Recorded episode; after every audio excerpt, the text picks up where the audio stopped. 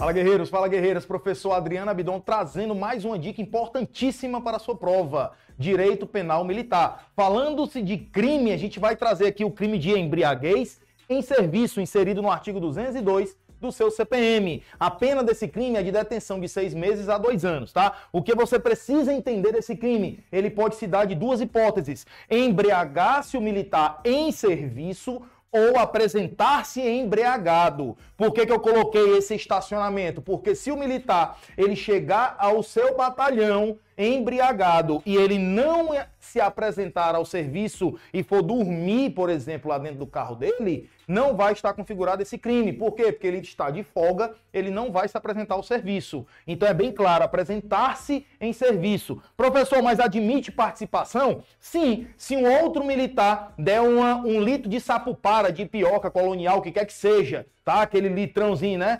Beleza? O que, que vai acontecer? Ele vai responder por participação. Mas admite com autoria? Não, porque é um crime de mão própria. Somente o militar que se embriagou, que bebeu, ele vai ser configurado nesse crime, tá? E aqui, como é configurada essa embriaguez? Através de exame laboratorial ou clínico. Lembre-se, o exame laboratorial, que é a retirada do sangue, ele não é obrigatório de acordo com o princípio do nemo tenetur se detegere, princípio da não autoincriminação. Somente o exame clínico. E se o, se o militar, através desse exame, for comprovado que ele estava só alcoolizado, fato atípico o CPM. Pega essa dica, tamo junto e até a próxima.